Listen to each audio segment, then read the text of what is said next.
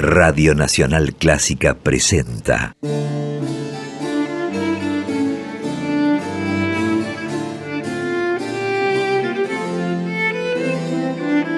Clásica en La.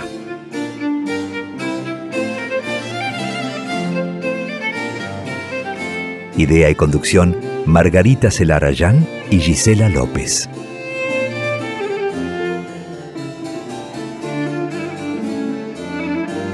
Hola, ¿cómo están? Comenzamos Clásica en la, primer programa del año de este espacio que comenzamos en marzo del año pasado. Seguimos con nuestros programas grabados desde casa. Yo soy Margarita Celarayán y en su casa está mi compañera, mi socia, mi coequiper Gisela López. ¿Cómo estás, Gisela? Feliz año, Margarita, de forma, digamos, al aire. Eh, ya nos hemos saludado, pero aquí estamos en este mes de enero compartiendo con vos, con ustedes, como siempre decimos, a través de FM 96.7, Nacional Clásica, nuestra casa, este tiempo de veraneo, pero también con mucha música clásica y no perdiendo la idea que siempre hemos tenido desde que empezamos este programa de acercarles datos históricos de la vida de mujeres que se dedicaron en otros tiempos a la música clásica, la trayectoria y también eventos y cuestiones, ¿no? Pero es muy particular este mes, obviamente ha sido particular todo el 2020 pero a él vamos a volver de alguna forma, ¿no, Margarita? Sí, porque la idea en estos meses del verano va a ser compartir algunos programas que ya emitimos, que ya se escucharon en 2020, programas que elegimos con absoluta arbitrariedad, tenemos que decirlo, Gisela. Responsable de un par. Nos hacemos cargo, los elegimos porque nos gustó hacerlos y porque también sabemos que en su momento ustedes disfrutaron, o por lo menos muchos nos lo hicieron saber a través de las redes sociales, así que por esos motivos elegimos una serie de programas del año 2020 de este espacio que la verdad es que nos da muchísimo gusto llevar adelante y nos ha dado muchas satisfacciones también haber generado este programa que permite visibilizar, o por lo menos esa es nuestra intención, ¿no? Visibilizar, como decías recién, Gise, las actividades, las trayectorias, las historias de compositoras y de directoras de todos los tiempos y eso venimos haciendo, como decíamos, desde marzo del año pasado, de 2020, y vamos a seguir haciéndolo afortunadamente durante este año 2021. Perfecto, ya hemos firmado el contrato, ya nos sacaron fotos. en realidad eh, es un gusto tener la posibilidad de saber la continuidad de este programa, jueves 18 a 20 en la 96.7 y con ustedes del otro lado a través de las redes que en un ratito, como hacemos siempre, vamos a recordarles porque en algún momento hicimos un cambiazo de redes y demás, así que eso lo vamos a tener en cuenta para compartirles a ustedes que también en el mes de enero vamos a estar con esta cosecha propia 2020 de programas de Clásica en la, también desde las redes acercándoles seguramente más información, algunos eventos, algunas cuestiones que siguen ocurriendo porque a pesar de que cambiamos el número 2020-2021, hay cosas que continuarán pasando y ya en enero mismo con esto de la virtualidad que hemos remarcado tantas veces con Margarita, ha hecho un, un crecimiento exponencial y a partir de ello se siguen ocurriendo hechos muy auspiciosos, por cierto, para las mujeres en la música clásica, aquellas que ya no están compositoras de otros siglos, como también aquellas que hoy están viviendo quizás esta posibilidad de mostrarse. Y esta es la idea, ¿no es cierto, Marga? De reflejar una vez más, en este caso, con aquellas que pasaron a través del programa. Sí, totalmente. Vamos a seguir cumpliendo esa misma tarea durante este año en el programa y también, como bien decía Gisela, en nuestras redes, donde cada vez que podemos también replicamos ¿no? la información de estos eventos, acontecimientos que se van produciendo y que durante estos meses también seguramente puede ser que surjan y se produzcan acontecimientos que tienen que ver con la temática del programa, que es la visibilización de la actividad de mujeres en el terreno de la composición y de la dirección. Lo bueno es que a partir de estar en verano, estar en este tiempo en Argentina, en nuestro país, podemos viajar, podemos seguir viajando, Margarita, y eso se lo proponemos a partir de nuestro esquema, de nuestra manera de trabajar. Sí, Gise, claro, vamos a empezar como lo hicimos durante todo 2020 con la historia de alguna compositora del pasado, con su música y el relato de su vida, así que la idea hoy es viajar, trasladarnos hacia las últimas décadas del siglo XVIII a Viena.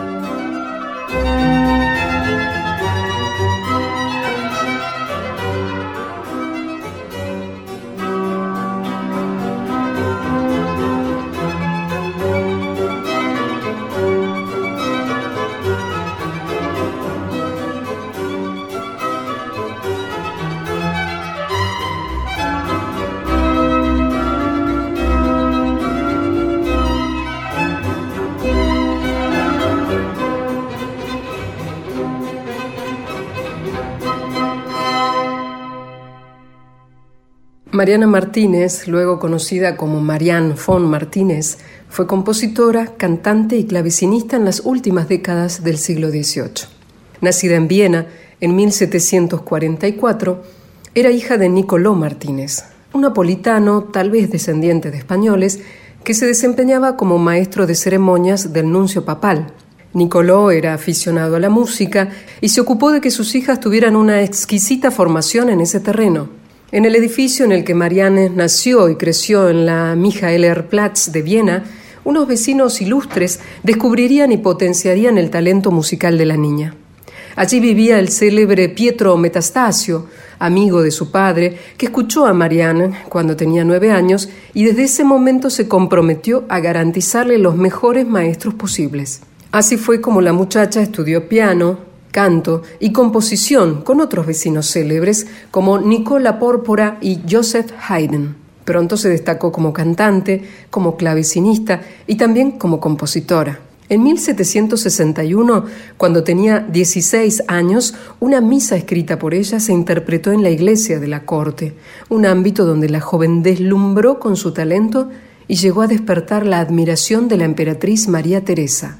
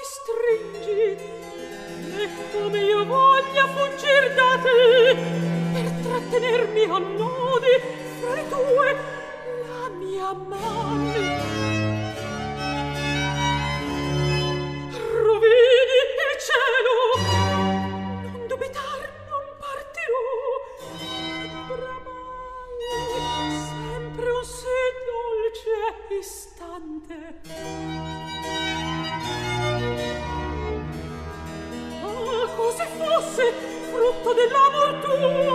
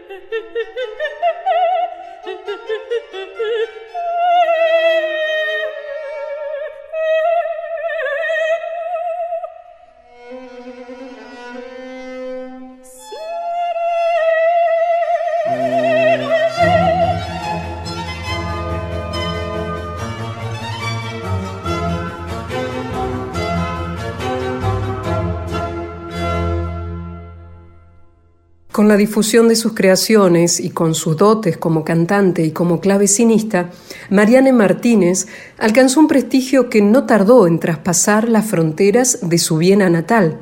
Cuando tenía 25 años, algunas de sus obras se interpretaron en Nápoles. Y pocos años más tarde, en 1773, fue admitida como miembro honorario de la prestigiosa Academia Filarmónica de Bolonia pero Mariana rechazó las invitaciones para viajar tanto a Nápoles como a Bolonia, decidida a mantener el recato y el perfil bajo que la caracterizaron durante toda su vida.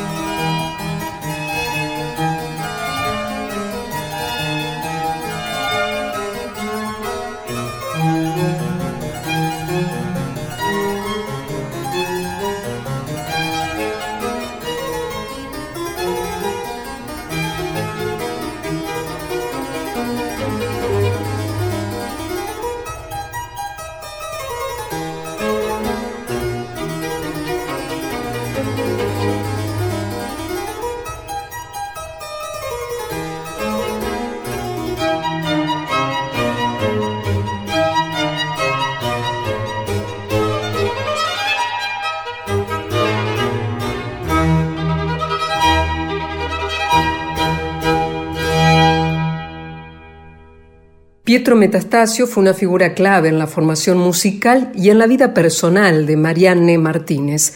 Cuando el poeta murió en 1782, ella heredó, entre otros bienes, su clave y su biblioteca musical. Marianne gozaba por entonces de una posición privilegiada. Sin apuros económicos, podía seguir una rutina rigurosa de estudio y de composición, pero también utilizó sus recursos para fomentar la actividad musical de su ciudad. En esa época, hacia la década de 1790, se produjo en Viena un auge de los conciertos en casas privadas. Marianne y su hermana llevaron adelante una nutrida actividad en su residencia, a la que convirtieron en un centro musical ineludible. Por allí pasaron grandes músicos de la época, como Haydn y Beethoven. Y hay quienes afirman que el propio Mozart también estuvo allí para interpretar obras en piano, a cuatro manos con la anfitriona.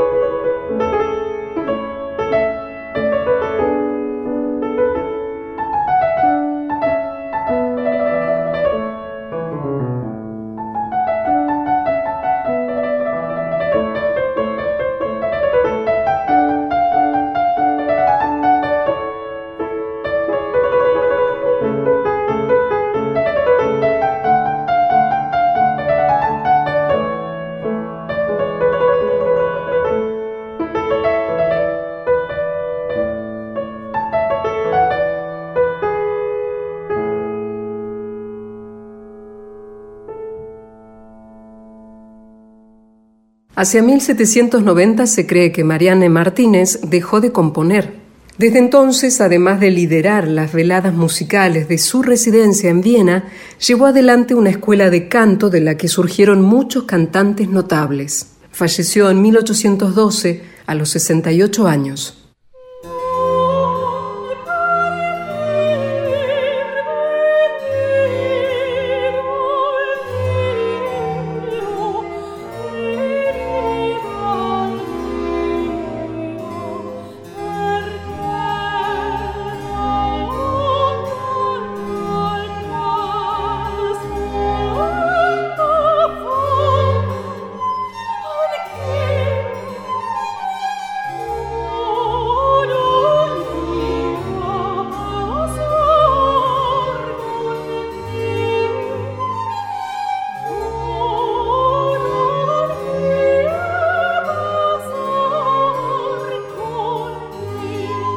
Marianne Martínez no fue una compositora profesional en sentido estricto, pero dedicó toda su vida a la música.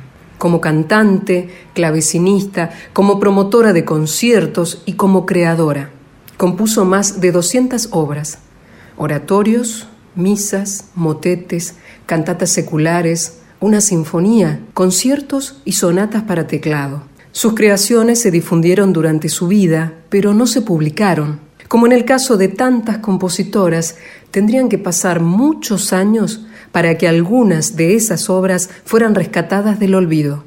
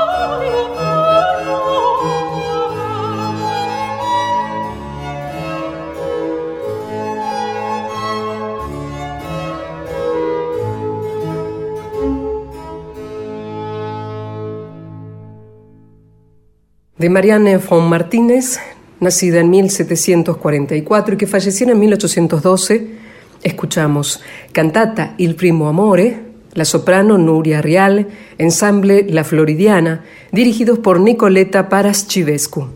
Y antes, compartimos también de Marianne von Martínez, Obertura en Do mayor, ensamble La Floridiana, dirigidos por Nicoleta Paraschivescu.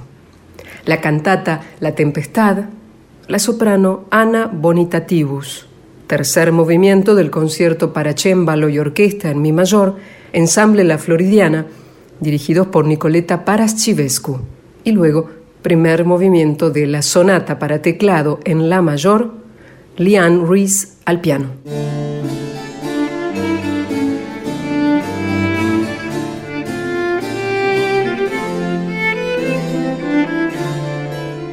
Estamos en pleno enero 2021 en esta temporada estival en la 96.7. Seguimos así en Clásica en la, este programa de música clásica con perspectiva de género que hemos gestado con Margarita Celarayán y que diera sus frutos en el año 2020 cuando empezamos en marzo y pudimos continuar durante todo el año a pesar de los inconvenientes que todos conocemos. La idea es que, como dijimos al inicio de este programa, vos tengas en este enero la posibilidad de escuchar aquellas emisiones que elegimos porque nos parecieron que quedaron muy bellas al aire y nos gusta compartirlos nuevamente con vos y algunos programas también a partir de lo que vos plasmaste en las redes con tus likes, me gusta, tus comentarios y que agradecemos siempre. Y voy a recordarle a aquellos que todavía, aquellos, aquellas que todavía no nos siguen en las redes sociales que pueden hacerlo en Facebook, en Twitter y también en Instagram, donde tenemos más activa la cuenta porque allí vemos que ustedes nos siguen más. La cuenta nuestra es arroba en la clásica. Arroba en la clásica, todo junto, minúscula, así nos vas a encontrar rápidamente y podés ver que aquellos concursos quizás que surjan, sobre todo conciertos y eventos en esta época estival, vamos a tratar de plasmarlos para que los conozcan. Estival aquí, pero también en otros lugares del mundo ocurren muchísimas cosas y claro, sobre todo a nivel virtual, y también vamos a intentar mantenerte informada, informado de lo que ocurre. Pero ahora la continuidad la tiene ella, Margarita Celarayán. Te escuchamos. Seguimos con un segmento dedicado a una directora de la actualidad en este permanente ida y vuelta en el tiempo que llevamos adelante aquí en Clásica en La y la idea es poner el foco en la actividad de Emmanuel Aim, una directora de referencia en el terreno de la música barroca, en el ámbito de la interpretación históricamente informada de la música antigua. Emmanuel Aim es directora, clavecinista, fundadora de Le Concert d'Astre, un ensamble muy prestigioso a nivel internacional pero también además de haber recorrido el mundo con Le Concert d'Astre, Emmanuel Aim trabaja frecuentemente con otros ensambles y con orquestas y también dirige producciones de ópera en los teatros más importantes del mundo y desde hace tiempo también tiene una amplia actividad en el terreno de la discografía, tiene muchos álbumes grabados y colabora frecuentemente con cantantes muy importantes como Philippe Jaruski, Nathalie Dessé. Es una figura de referencia sin ninguna duda Emmanuel Aim en el ámbito de la música barroca y la idea es escuchar un registro en vivo de ella dirigiendo no a su ensamble Le Concert d'Astre, sino a la Orquesta Sinfónica de la Radio de Frankfurt en el repertorio barroco, que es su especialidad, como decíamos. En este caso son fragmentos de la ópera Naïs de Jean-Philippe Rameau. Vamos a escuchar a solistas vocales y a la Orquesta Sinfónica de la Radio de Frankfurt, dirigida por Emmanuel Aim.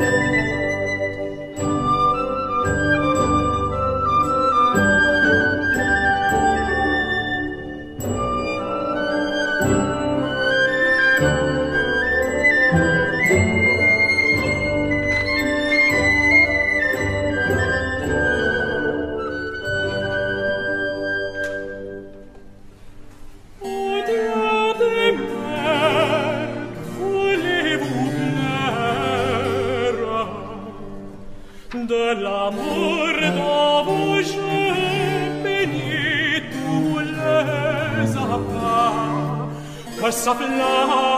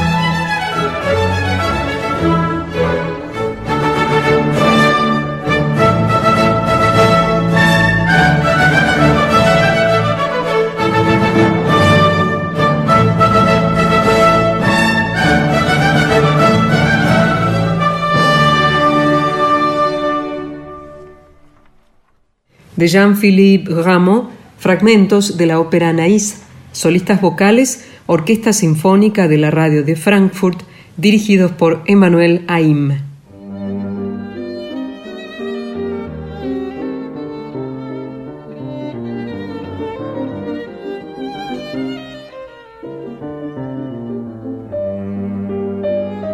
Seguimos en Clásica en La y vamos a dedicar el último tramo del programa de hoy a una charla, una conversación con una especialista en nuestro país en la temática que nos concierne puntualmente en la actividad de compositoras. Es Romina Desilio, ella es musicóloga, es licenciada y profesora en artes, con orientación en música, egresada de la Universidad de Buenos Aires, es también docente de la Cátedra de Historia de la Música Argentina en la Universidad Nacional de las Artes, investigadora del Instituto Nacional de Musicología Carlos Vega y trabaja en su doctorado con un proyecto sobre algunas mujeres compositoras en Buenos Aires entre 1930 y 1955.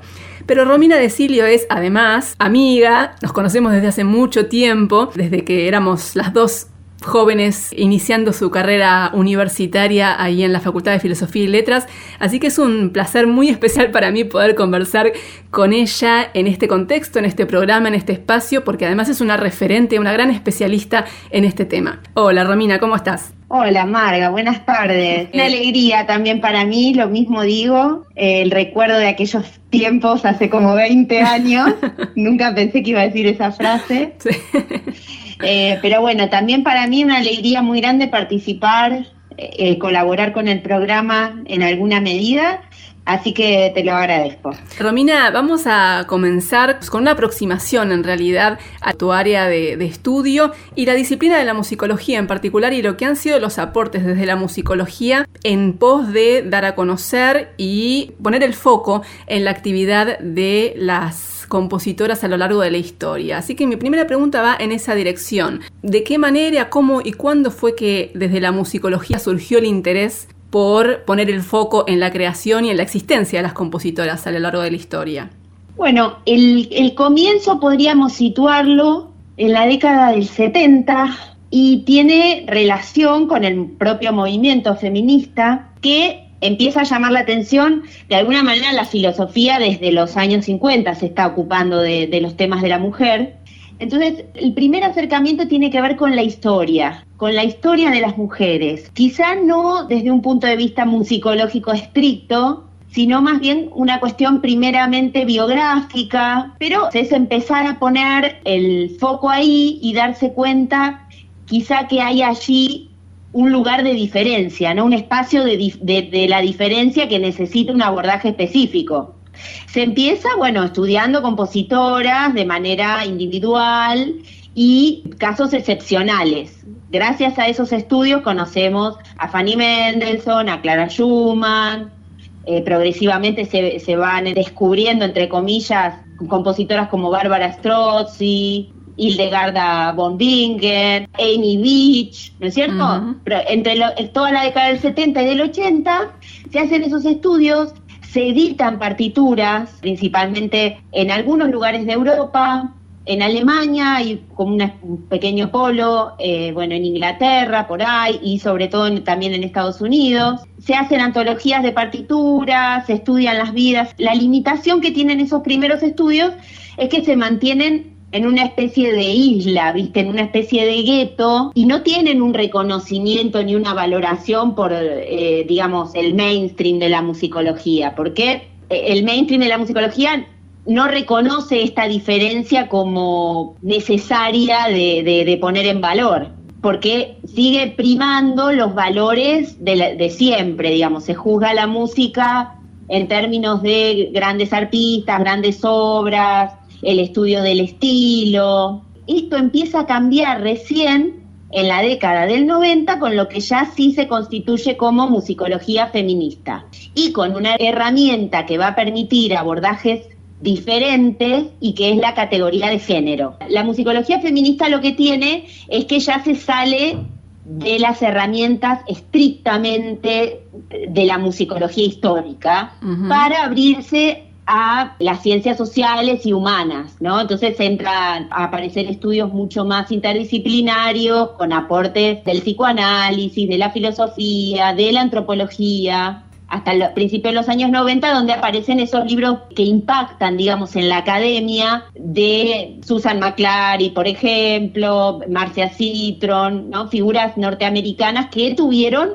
eh, una preponderancia y una presencia fuerte y Romina, ¿qué es lo más relevante que han aportado esas investigadoras que nos mencionaste? En primer lugar, pienso que a partir siempre de esta categoría de género, hacernos dar cuenta que la diferencia de género funciona, opera también en la música. Por ejemplo, desde las prácticas, yo te puedo contar en el caso de mis investigaciones, especialmente acerca de compositoras, bueno, la composición es una actividad innegablemente reservada al varón a lo largo de toda la historia y de, todas las épocas y todos los países. La musicología feminista lo que propone es un abordaje de la música como parte de la cultura y en este sentido ampliar la, representación es el objetivo. Dar una, una imagen más plural, diversa, inclusiva si se quiere. La palabra inclusiva es, es muy actual quizá, ¿no? Pero, pero, pero es la idea, me parece. Y también demostrar justamente que estas obras son producto del contexto en el que surgen, ¿no? No son puras ni ajenas al contexto social, político, económico, cultural, ¿no? Exactamente, porque además en el caso de las compositoras, que es el que yo más conozco, cuando vos analizás los contextos, el, el nivel de, de dificultad, digamos, ¿no? Que tienen que enfrentar. Realmente, en el, por el caso de Argentina, por ejemplo, era difícil para compositores varones y mujeres. Sí, es cierto, pero para las mujeres era mucho más difícil. Mm. Tienen que enfrentarse a, situaciones muy desafiantes, ¿no es cierto? Por ejemplo, no sé, al ganar un premio, ser la, la primera mujer que gana un premio cuando la anteceden, qué sé yo, 25 varones y tener que dirigir una orquesta que fue siempre dirigida por varones y que está, y que está integrada completamente por varones. Y saber también que hay una, una sospecha sobre ella enorme, porque eso uno lo puede comprobar en la, en la prensa periódica, digamos, están todo el tiempo puestas en, en cuestión, viste, todo el tiempo bajo la lupa. Cuando empezamos a analizar esas cosas, realmente se enriquece muchísimo el, el panorama. Estamos conversando con Romina Decilio, musicóloga, especialista en el estudio de la actividad de mujeres compositoras en la Argentina, en Buenos Aires puntualmente, entre 1930 y 1955. Y cuando uno se aproxima a indagar un poco, por ejemplo, desde mi lugar en el terreno de la comunicación, en esta temática que es la que nos, nos incumbe en este momento, que es la actividad de las compositoras, nos vamos encontrando con un escenario en, retrospectiva que nos sorprende y encontramos que ha habido muchas más de las que a priori se podían imaginar. Romina, ¿te pasó algo de eso cuando empezaste a investigar acerca de la actividad de estas compositoras? Que sería bueno mencionar quiénes son las que forman parte de, tu estudio. Sí, sí, me pasó, me pasó totalmente. Eh, mira, yo he centrado ahora el estudio en cinco compositoras que pude, tuve la posibilidad de estudiar en profundidad, que son María Isabel Curubeto Godoy, que yo pude localizar el archivo de ella en la casa de una sobrina, que me permitió acceder al archivo, que tenía toda su obra musical, que es mucha. Después estudié también bastante a Celia Torrá. Celia Torrá, hay un estudio previo que es de Marcela Méndez. Sí, conversamos con ella hace un par de semanas, sí, a propósito de Celia. Marcela fue una pionera, tiene un libro pionero sobre Celia, este, y, y bueno, yo he continuado, he avanzado, digamos, saliéndome quizá de esa perspectiva hacia un estudio más de género, ¿no? Digamos, de, anclarla en la cultura y ver cómo funcionaban, digamos, en lo social, en lo cultural, inclusive en, en, coyunturas políticas específicas y demás. Celia, por ejemplo, fue la primera mujer en dirigir en el Teatro Colón en el 49 y al día de hoy está el libro de Camaño que llega hasta el 68, por ejemplo, hasta el 68, de 300 directores, tres fueron mujeres. Una fue Celia en el 49. Y Curubeto Godoy estrenó su ópera en el 46 y yo no sé si ha habido muchas más óperas de mujeres que se hicieran en el Colón. Si recordamos un poco lo que han sido las últimas temporadas, yo recuerdo muy pocas, la verdad. Eh, después, otra compositora es Lita Spena, ya una segunda generación, porque Curubeto y Torra es una primera generación. Son nacidas a fines del 19, se educaron en Europa, ¿no? Un poco ese perfil de, los compositores del 80. Eh, ya una segunda generación son egresadas del Conservatorio Nacional. O sea, el Conservatorio Nacional se crea en el 24, ellas empiezan a egresar en torno al 30. Entonces ahí proliferan muchísimo muchísimas mujeres, es más, hay notas en los diarios en que las mujeres superaban en número a los varones en la clase de composición. En esa época, increíble. En esa época. Entonces, como egresadas del Nacional, yo estudié a Lita Spena y a Isabel Aretz, que además Aretz fue discípula de Carlos Vega, eh, una de las primeras etnomusicólogas, pionerísima, viajera, viajando sola por Latinoamérica en la década del 40 una cosa espectacular estudiar esos años de ella, ¿no? Sí. Cuando todavía ella tenía una decisión ferviente así de, ser compositora. Que igual lo mantiene, ¿eh? Ella sigue componiendo hasta el último momento. Lo que pasa es que es mucho menos, digamos que su actividad como etnomusicóloga ha opacado su actividad de, compositora. Pero es algo que para ella siempre fue importante.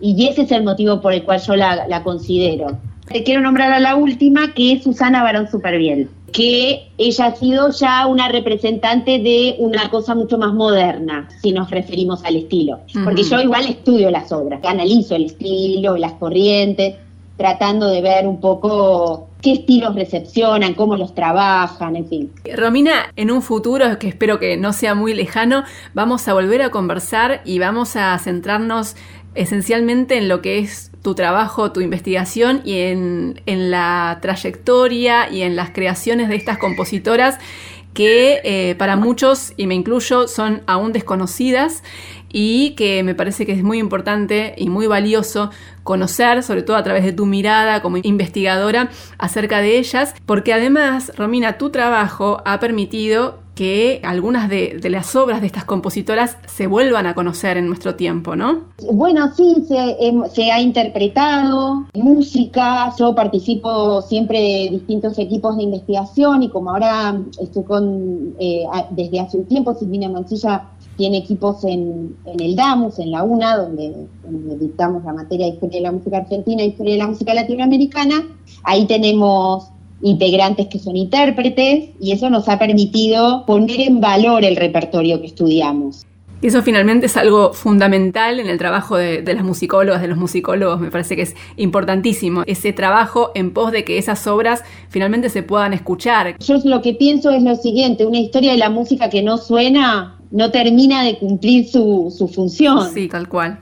De hecho, bueno, esta situación tan particular que vivimos a nivel mundial ha frenado un proyecto que, yo tengo en el instituto, que es el de grabar obras, porque lo que hace falta es tener el registro sonoro. Totalmente. Para que, para que las obras se conozcan, para que vos, por ejemplo, las, las pudieras pasar en la radio. Si vos me pedís a mí, yo tengo, no sé, como mucho 10 tracks, ¿entendés? Que te puedo pasar. Bueno, hay un poco más, debo destacar el trabajo de Cosentino en, la antología de compositores argentinos, donde en todos los discos hay, hay mujeres compositoras. Eso la verdad que lo destaco, porque si no fuera por esos audios no tendríamos casi nada. Sí, eso es una falencia, es una falencia que lamentablemente acá en, nuestro país este, se nota muy en particular cuando, por ejemplo, en mi caso me toca preparar estos programas, me encuentro con que en el exterior hay muchísimos registros de compositoras de diferentes países y lamentablemente acá ahí tenemos una, una falla importante que esperemos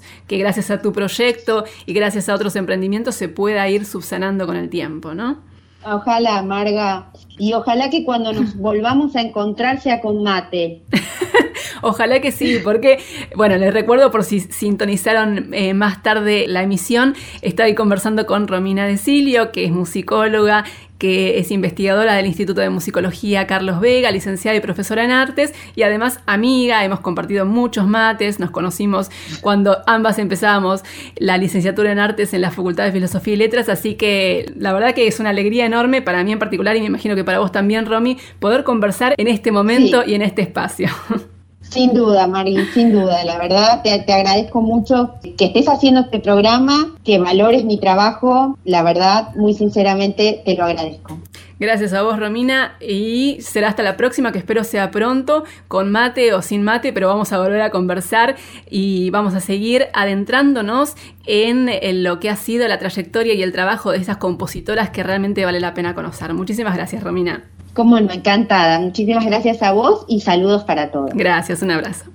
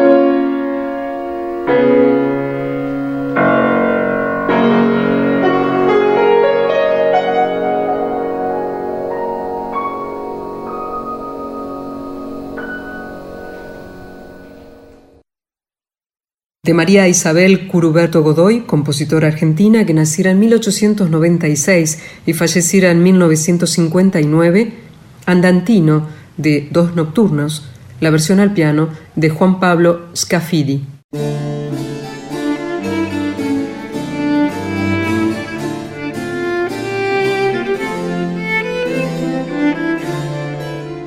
Llegamos al final de la primera emisión de este año 2021 de Clásica en la, que fue un programa que ya habíamos escuchado, un programa de nuestra cosecha 2020, pero que teníamos ganas de volver a escuchar y de volver a compartir con ustedes, ¿no, Gise? Claro, Margarita, como dijiste al principio, este mes de enero de 2021 nos vamos a tomar un pequeño descanso para poder volver con nuevas ideas, con nuevas posibilidades y sobre todo con la difusión de lo que ustedes saben que hacemos en Clásica en la esta música clásica donde la perspectiva de género es el foco que hacemos en trayectorias, en aquellas compositoras de otros tiempos, en las que son hoy protagonistas y también de los cambios que están ocurriendo en todo el mundo. Pero reiteramos, esto es un programa grabado, con lo cual, Margarita, tenemos que ya, siendo al final, agradeciendo la edición de 2020 y compaginación de Ignacio Guglielmi y Diego Rosato, pero también aquellos operadores, editores que están en este momento trabajando en el verano 2021.